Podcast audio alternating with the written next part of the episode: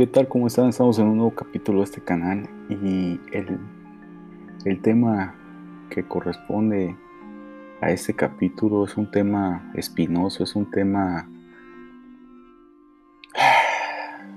lamentable realmente.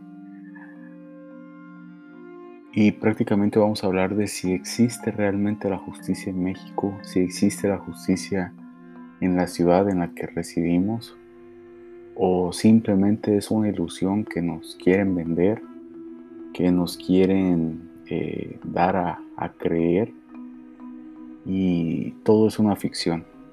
De eso vamos a hablar precisamente porque el día de ayer estamos a... Permítanme ver la fecha. A 30 de enero. Y el día de ayer salió la noticia lamentable indignante de que una chica que estaba haciendo su servicio social en una comunidad de aquí del estado de Chiapas fue encontrada muerta dentro de la clínica.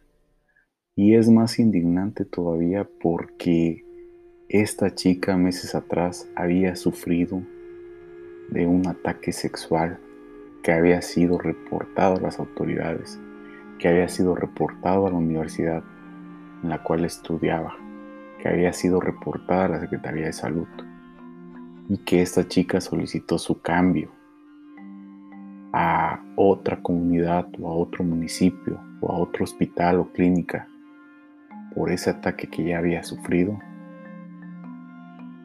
y no le dieron la oportunidad. Entonces, es ahí cuando surge la duda y decimos, ¿realmente hay justicia? ¿Realmente las instituciones públicas funcionan? ¿Las autoridades sirven de algo o solamente se están tragando el dinero de los impuestos? Porque casos como este hay muchos. Y este realmente es indignante porque a pesar de hacer del conocimiento de todos los involucrados en el tema del servicio social de la carrera de medicina o del internado más bien, todos los involucrados hicieron caso omiso. Y esa omisión llevó a que esta chica al día de hoy ya no esté con vida. De eso vamos a hablar. ¿Realmente la justicia existe en México? Sinceramente yo se los digo, yo soy abogado y independientemente de lo que muchos otros abogados digan en, sus redes sociales o, que digan en, en, una plática o en una conferencia que estén dando, que dicen que ellos este, estudiaron derecho para hacer justicia, realmente yo les puedo decir que no. Yo no estudié por eso.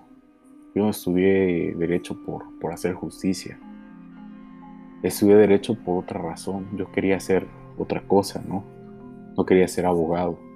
Me fue gustando el derecho poco a poco en el transcurso de la carrera. Y durante todo el tiempo que estuve estudiando derecho, nunca por mi cabeza pasó el de hacer justicia, porque realmente así siendo sincero, yo no soy una persona tan, eh, ¿cómo decirlo?, tan humanitaria o tan, tan bondadosa como para pensar en los demás. A mí me gustó el derecho, me gustó ese tema de saber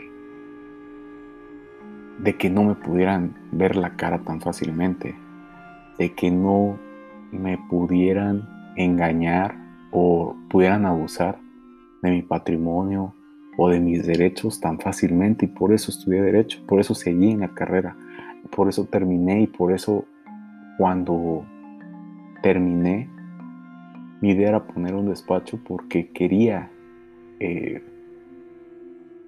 más que nada competir con otros abogados, ¿no? Demostrarles que, que yo podía ser mejor que ellos y que sin importar la edad y la experiencia, podía ganarles algunos juicios, ¿no? Sinceramente yo estudié por eso. O sea, yo me preparo todos los días, leo, eh, me actualizo y hago todo, no tanto con el afán de hacer justicia, tal vez yo estoy mal, pero les estoy siendo honesto. Sin embargo, el tema de hacer justicia ahorita me... Realmente este tema de esta chica me caló profundo, ¿no? Es un tema que que lastima como sociedad, no tanto porque me quiera, me quiera hacer pasar por feminista o, o por colgarme la bandera de, de la igualdad de género, no, no. A mí esos temas realmente cuando me preguntan opino, si no me preguntan mejor ni opino, porque igual no estoy tan, tan versado en esos temas, pero no me gusta participar en ese tipo de, de, situaciones en donde hay feminicidios o donde hay muchas cosas que, que, afectan a mujeres o a niños, pero este tema sí me, me causó bastante indignación, bastante coraje. Realmente nada más recuerdo la, la, la información que vi en periódicos y en, y en páginas este, de internet y con la información que están dando, es realmente indignante todo lo que está, lo que, lo que está sucediendo, no solo en, Chiapas, ¿no? En todo el país es, es lamentable hasta qué grado de degradación hemos llegado como sociedad, hemos llegado como personas y digo, hemos llegado porque todos hemos contribuido, yo también he contribuido, pero entonces aquí es donde viene esta pregunta. Y, eso es lo que más me, me causa este como que extrañeza, porque digamos, la pregunta es, ¿existe la justicia en México? Una pregunta sencilla de, de hacer, pero complicadísima de contestar. La definición de justicia es la acción firme y constante de dar a cada quien lo que corresponde. Entonces, si asesinaron a esta muchacha, ¿qué sería lo justo para los que asesinaron a esta muchacha?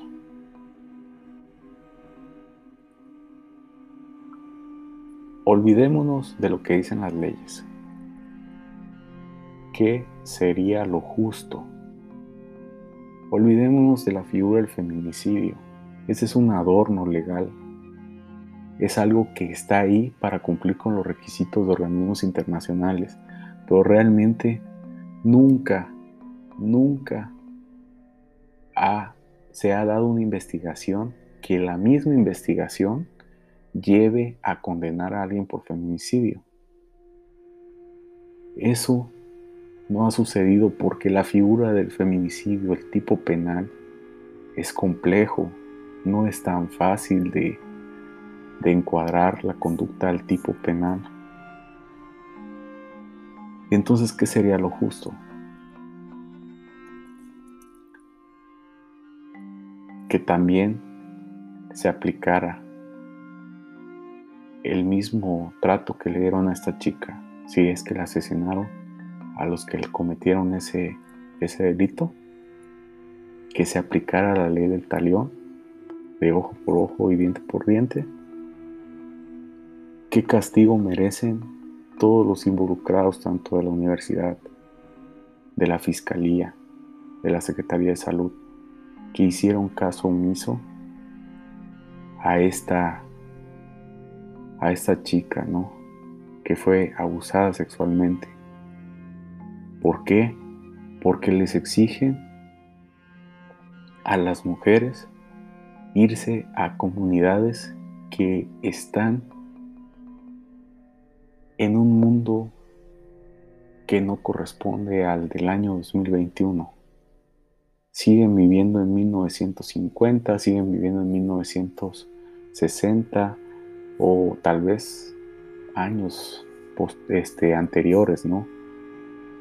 Tienen internet, tienen teléfonos celulares, tienen todo lo que tenemos en, un, en una ciudad eh, totalmente urbanizada, tienen servicios que, que la mayoría deberíamos de gozar de sus servicios, pero su cultura, su mentalidad, los usos y costumbres siguen siendo, eh, ¿cómo decirlo de una manera que, que no suene tan mal? Sigue siendo algo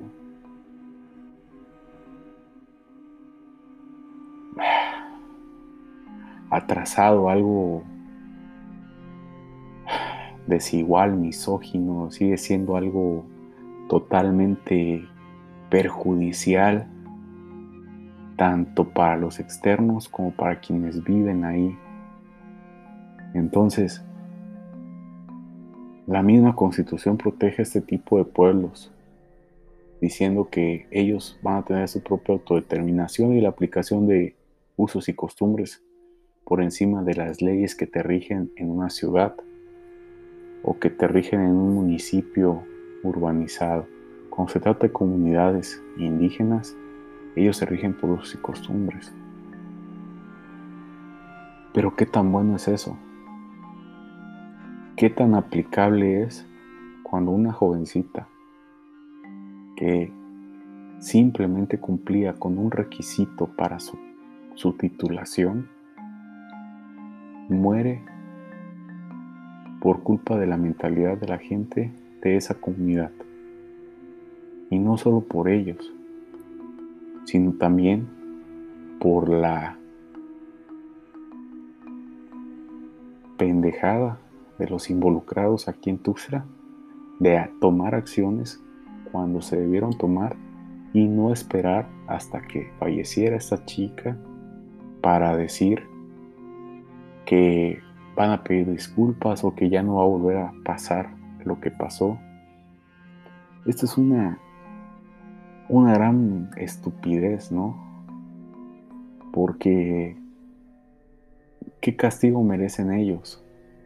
En Facebook, ya ven que en Facebook todo el mundo es politólogo, todo, es, todo el mundo es abogado, todo el mundo es eh, político, todo el mundo es de todo, ¿no?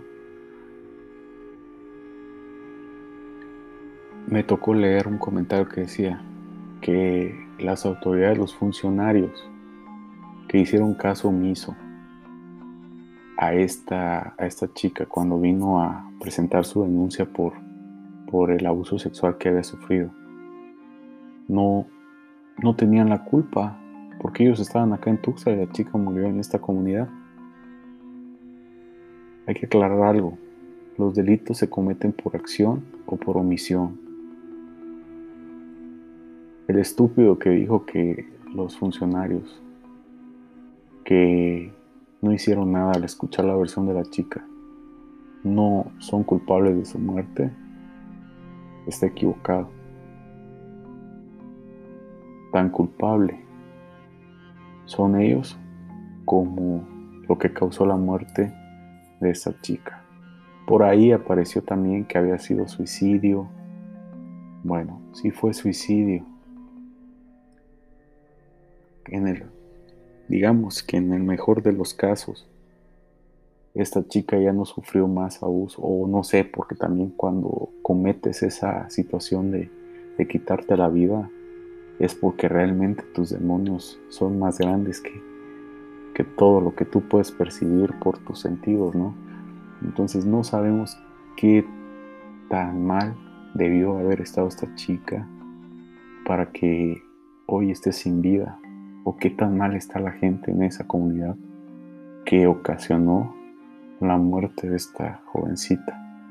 Entonces, ¿existe realmente la justicia y qué sería lo justo para quienes estuvieron involucrados en ese tema? Tanto para los funcionarios como para los que abusaron de ella y si fue homicidio, para quienes hayan cometido ese delito.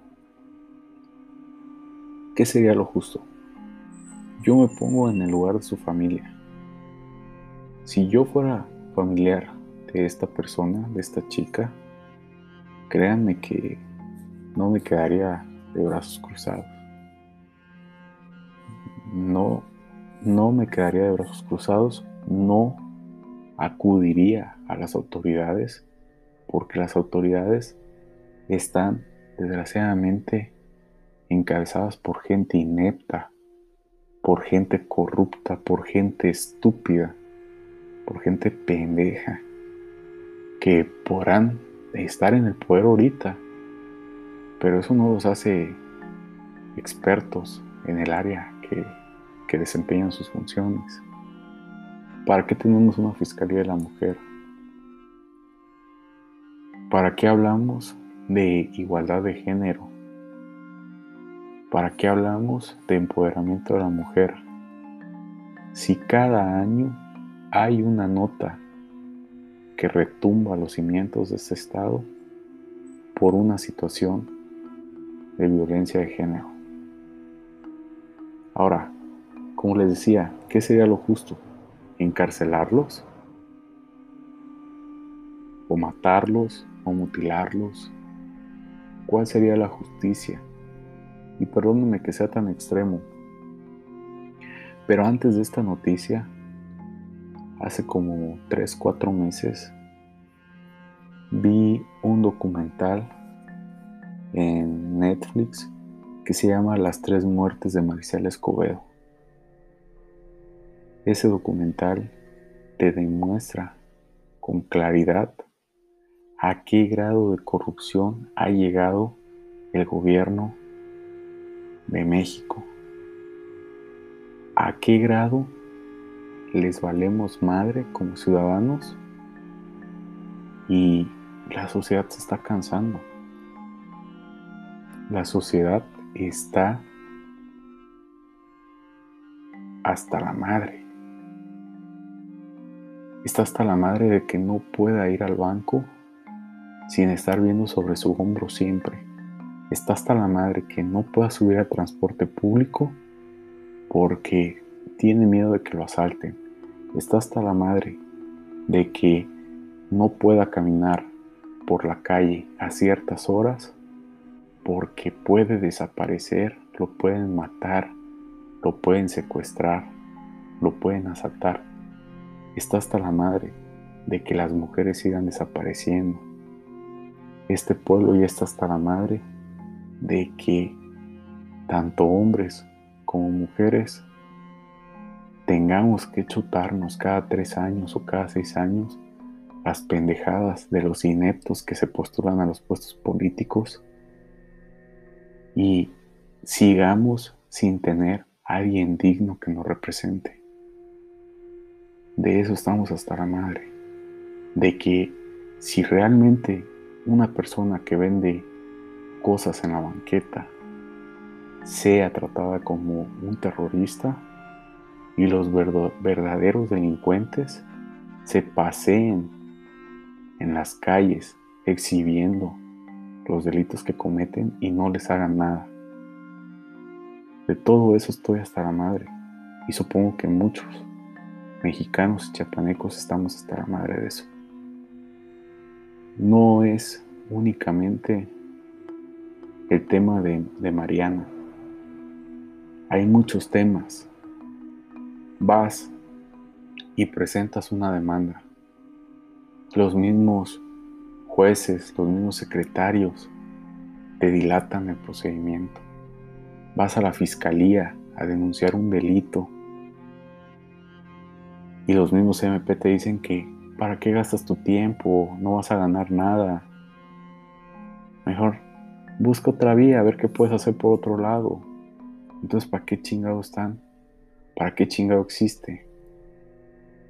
Me tocó una última. Y esto tal vez va más enfocado a, al ejercicio de la profesión y no tanto a delitos. No hay juntas de conciliación arbitraje. Solamente hay convenios extrajudiciales o judiciales que se lleven a la Junta para, para que se, se ratifiquen, ¿no? Ah, pero anunciaron con bombo y platillo que Chiapas era uno de los estados que iba a entrar primero en la reforma laboral. Anunciaron con bombo y platillo que el nuevo sistema laboral ya iba a estar en aplicación en Chiapas. Fui a presentar una solicitud de, conciliación. ¿Y saben qué me contestaron? que no, no pueden atender, no, no al lugar a mi petición porque como está lo de la pandemia, pues no pueden, no pueden convocar a, reuniones. Y de mientras el trabajador no tiene sueldo, tiene que mantener una familia. Entonces, ¿para qué sirven las instituciones? Digo, esto de la pandemia, lo dijo el presidente, le cayó como anillo al dedo. Y es cierto. ¿Por qué? Porque están haciendo sin que podamos estar ahí como sociedad vigilando porque todo lo están haciendo a puertas cerradas. Ah, pero los comercios, sí, los, las empresas grandes que hagan su agosto, ¿no? Que hagan sus ventas nocturnas, que hagan sus, sus inauguraciones, que hagan sus construcciones y ahí sí, no importa la pandemia, pero lo realmente importante en la impartición de justicia, ahí, ahí sí no hay actividad esencial. Entonces ahí es donde Vuelvo a preguntar, ¿existe la justicia en México? Les doy mi opinión. La justicia en México es una puta mentira. Eso es lo que es la justicia. Por eso hay gente que sale y cuando lo asaltan prefiere pagarle a alguien para que vaya a cazar que lo asaltó y lo mate. Por eso es que hay linchamientos en, en los pueblos. Por eso es que al, tipo que asaltó el colectivo lo mataron a golpes. Porque saben que si ellos van y presentan su denuncia, la policía no va a hacer nada. Ve videos en YouTube donde personas cuentan su experiencia al presentar una denuncia no pasa nada. Presentan una denuncia por corrupción ante la misma fiscalía y se protegen entre ellos. Entonces, ¿hay justicia o no hay justicia? Entonces, ¿hay cambio o no hay cambio? Veo los, los anuncios electorales, los anuncios de los partidos políticos que hablan de que ya se acabó la corrupción. ¿En dónde? Yo no veo que se acabe la corrupción. La corrupción sigue, está más fuerte que nunca. Que los gobernantes volteen para otro lado, eso es otro tema. Pero la corrupción está. Y el problema es que está haciendo que el país se vaya a la mierda. Que casos como el de Mariana, casos como el de la chica que hace unos años fue descuartizada por su pareja y que la tiró los restos de, su, de esta mujer en diversos, diversas partes de, de Chiapas y que confesó y que aún así le otorgaron un amparo para, que, para dejarlo en libertad y luego lo aprendieron por la presión mediática. Entonces, ¿A qué se debe la, la creación de tantas instituciones si no sirve de nada? ¿Para qué hay una Fiscalía de la Mujer? ¿Para qué hay fiscalía en esos pueblos si se rigen por usos y costumbres?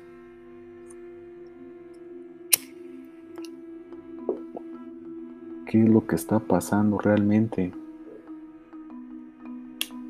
en nuestras narices que no lo vemos. ¿Qué es lo que quieren los gobernantes?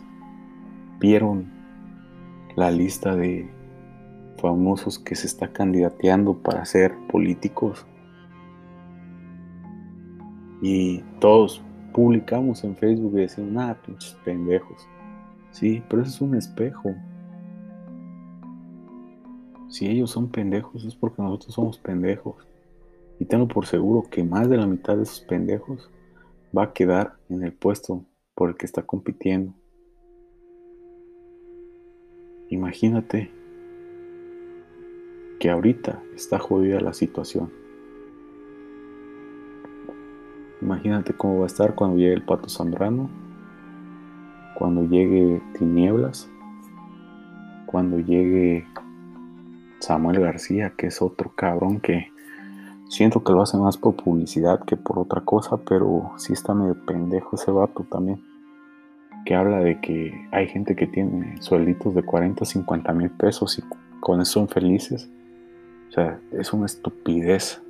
Es una estupidez decir eso cuando el salario promedio de profesionistas, de personas que tienen una licenciatura, es menor a los 10 mil pesos mensuales. Eso te habla de la clase de estúpidos que está en la política el día de hoy.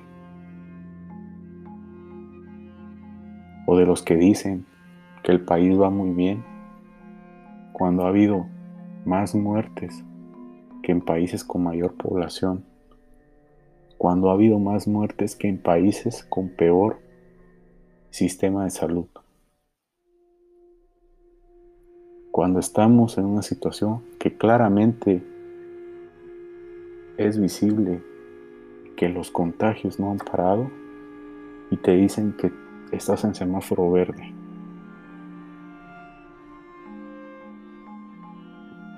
Entonces, ¿hay justicia?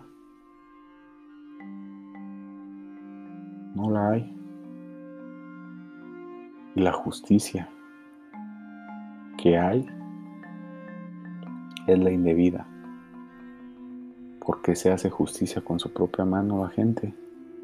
Y eso pasa porque las instituciones, porque las leyes, porque los gobernantes no sirven para absolutamente nada.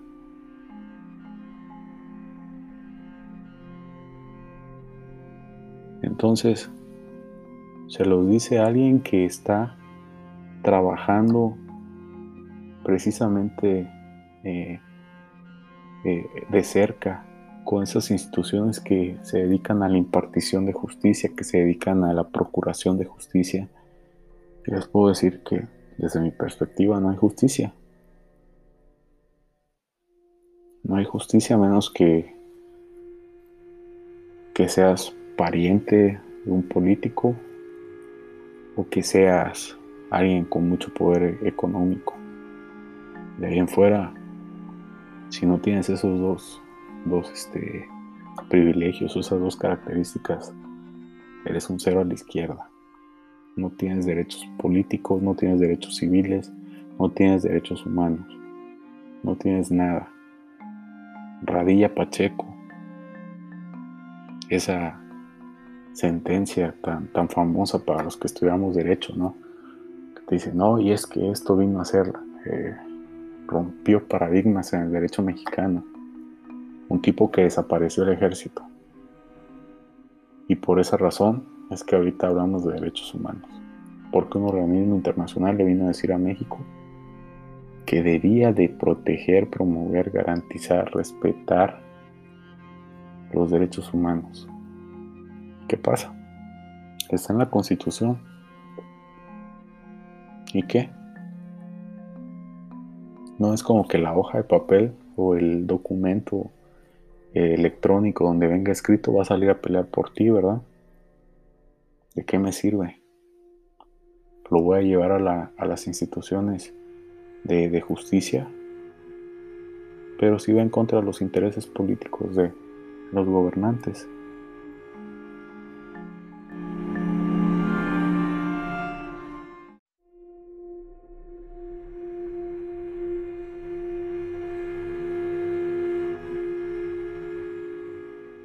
Va a pasar? Me van a mandar la mierda con mi escrito, con mis derechos humanos, tal como lo hicieron con esta chica, tal como lo han hecho con miles y tal vez millones de mexicanos. Entonces, ah, pero eso sí, vamos a quitarle eh, más cosas a la clase media y baja. Si la clase media y baja estaba empezando a vender cosas por internet porque era una vía que se podía explotar de mayor con mayores beneficios que, que la venta física ¿qué hicieron? vamos a meterle impuestos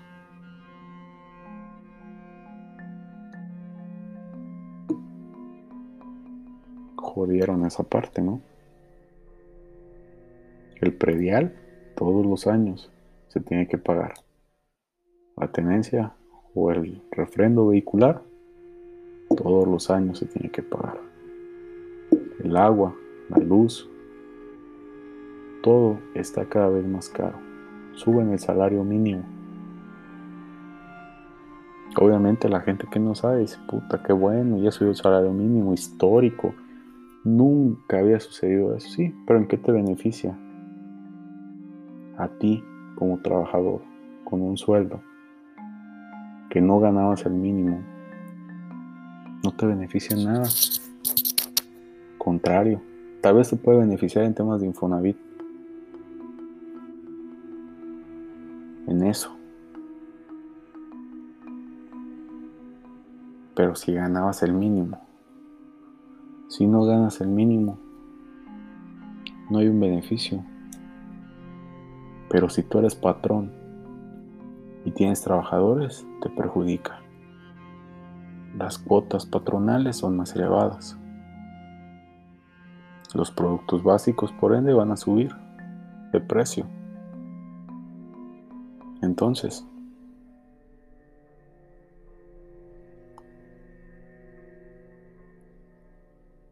¿Existe la justicia? ¿Existe esa justicia social de apoyar a los pobres?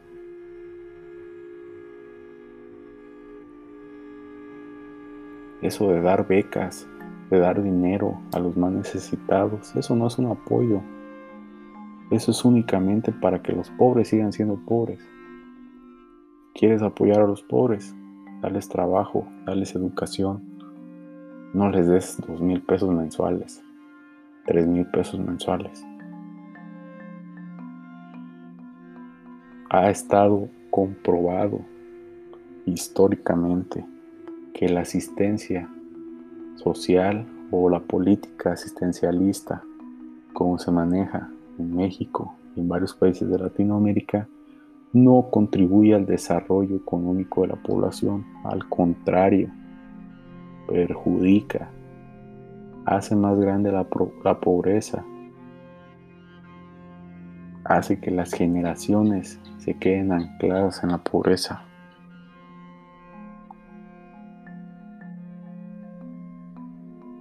Pero bueno,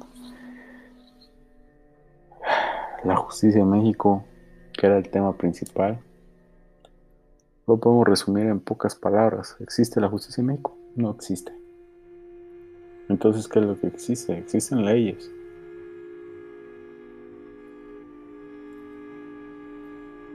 México tal vez es uno de los países que más leyes tiene.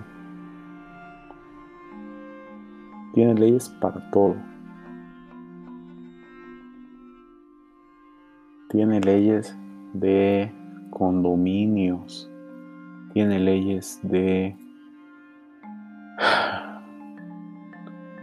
de impuestos, tiene leyes eh, de tal tipo de propiedad, tiene leyes de algunos trámites gubernamentales, tiene leyes de transparencia, tiene leyes de todo. Pero de nada te sirve tener tantas leyes si no se van a aplicar. De nada, no sirve de nada.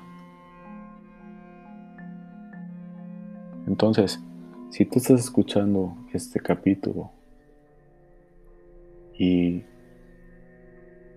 no estás de acuerdo conmigo, adelante, lo puedo entender. Tal vez tú tengas otra perspectiva de lo que está sucediendo, pero esa es mi opinión, es algo que, que me, me causa mucho enojo, pero más por el hecho de que somos nosotros mismos los que, los que lo provocamos, ¿no? O sea, nosotros mismos apoyando a ciertos políticos, a cierto partido político, para esperar que ese partido político me dé, me dé algo, algún puesto, o me dé, no sé, una ayuda, o, o meta a algún familiar a algún cargo público. Y por eso nosotros hemos creado nuestro propio infierno y es en el que estamos viviendo actualmente. Entonces, este capítulo fue un poquito como de desahogo. Creo que ya se pueden dar cuenta de que realmente solté, solté un poquito el enojo que, que he sentido en estos días eh, relativo a, la situación actual de, mi estado y, de mi país, ¿no? Que, realmente me duele, me causa mucho coraje el hecho de, ver que la situación está jodida y que en vez de, de tratar de unir esfuerzos, los mismos políticos vayan dividiendo más al país, ¿no? Eso de fifís, chairos, de sí, pero el PRI robó más. O sea, ese descaro de decir sí, pero el PRI robó más es como decir, o sea, puta, yo sé que está mal que lo estoy haciendo, pero como otros lo hicieron peor, a mí no me puedes justificar. Quiero ver, quiero ver que en un juicio penal un imputado sea liberado por ese argumento sea, sea absuelto con ese argumento de que, sí, su, señor juez, yo la maté, pero hay otros que han matado y de peor forma, o lo han hecho más veces. Y que digan, perfecto, tiene razón, está absuelto. No dudo que pueda pasar, pero me gustaría verlo, ¿no? O sea, tener una evidencia de que, de que un imputado sea liberado con ese argumento. Me gustaría ver a uno de los grandes capos en una audiencia y que su argumento, el argumento de su abogado fuera, sí, su señoría, yo vendo drogas, pero el otro cártel vende más. Y que ese fuera el argumento ganador, el argumento que lo absuelva de toda responsabilidad penal.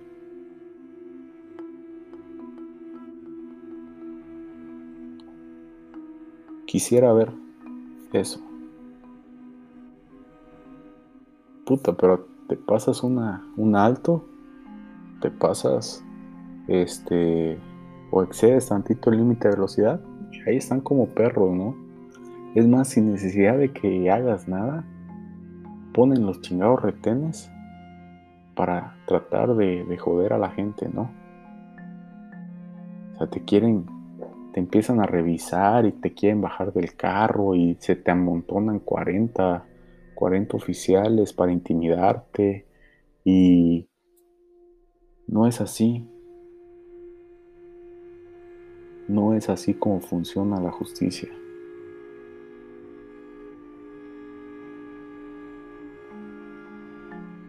¿O ustedes qué opinan? Díganme, porque realmente yo no le encuentro lógica.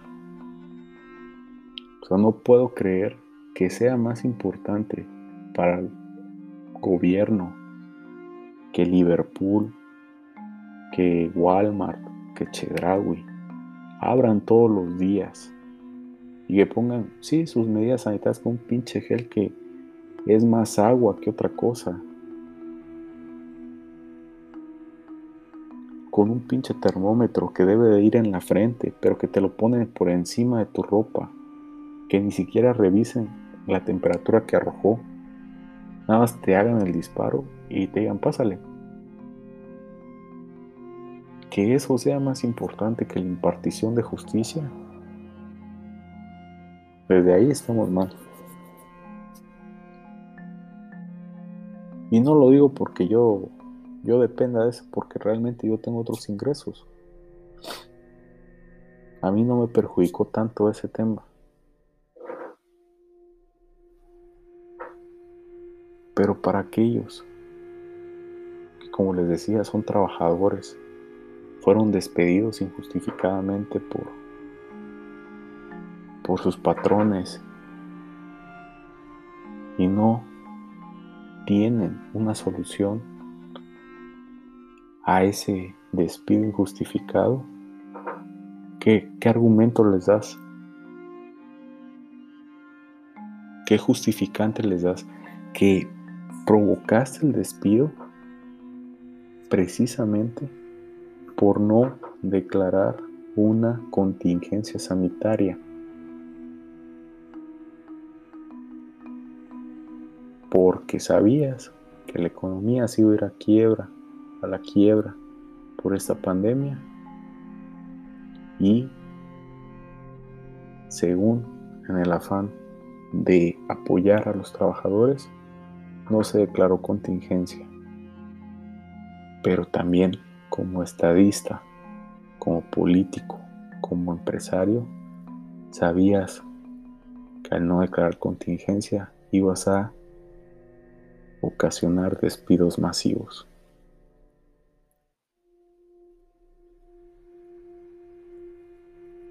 Entonces,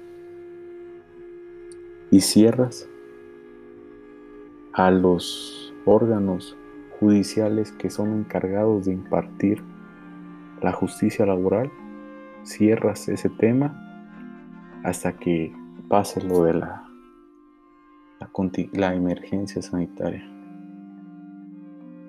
Entonces, ¿de qué va a comer esa familia que, que dependía de, de uno o de dos miembros de, de la misma y que ahorita se quedaron desempleados o que no les están pagando su sueldo completo. ¿Qué van a hacer? ¿Aguantarse? Porque eso sí, la gasolina sigue subiendo. Todo sigue subiendo de precio. Y sube el salario mínimo, van a decir. ¿Sí? Pero yo no gano el salario mínimo.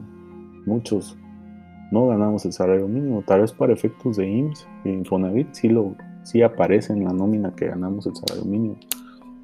Pero realmente no, no ganan el salario mínimo, se los pagan por fuera. La diferencia. Entonces,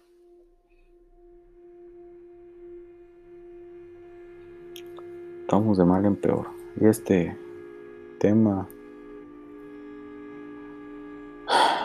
no es tema, diría, ¿no? No es tema, no es tema. Pero me da mucho conflicto, mucha bronca esta, esta situación. Espero que, que comenten lo que estamos hablando en este, en este capítulo, que me digan qué opinan, que me digan cómo ven ustedes la sociedad, porque a lo mejor yo también estoy mal. Tal vez yo puedo estar dando mi opinión y no sé, a lo mejor soy un pesimista que ve todo mal, pero ustedes lo ven de otra forma. Entonces me gustaría que me, que me comentaran, me dijeran qué es lo que ustedes ven, si es real o no lo que les estoy diciendo. Y no solo eso, no solo se trata de criticar, también hay que proponer. Hay que resolver el problema. Entonces sería bueno que me, que me comentaran qué solución le podríamos dar a esto que está pasando. Les recuerdo, mi nombre es Ever Espinosa. Síganme en redes sociales, Instagram, Facebook, Twitter aparezco como Ever Espinosa y en YouTube igual aparezco como Ever Espinosa. Les agradezco su tiempo y nos escuchamos en el siguiente capítulo. Hasta luego.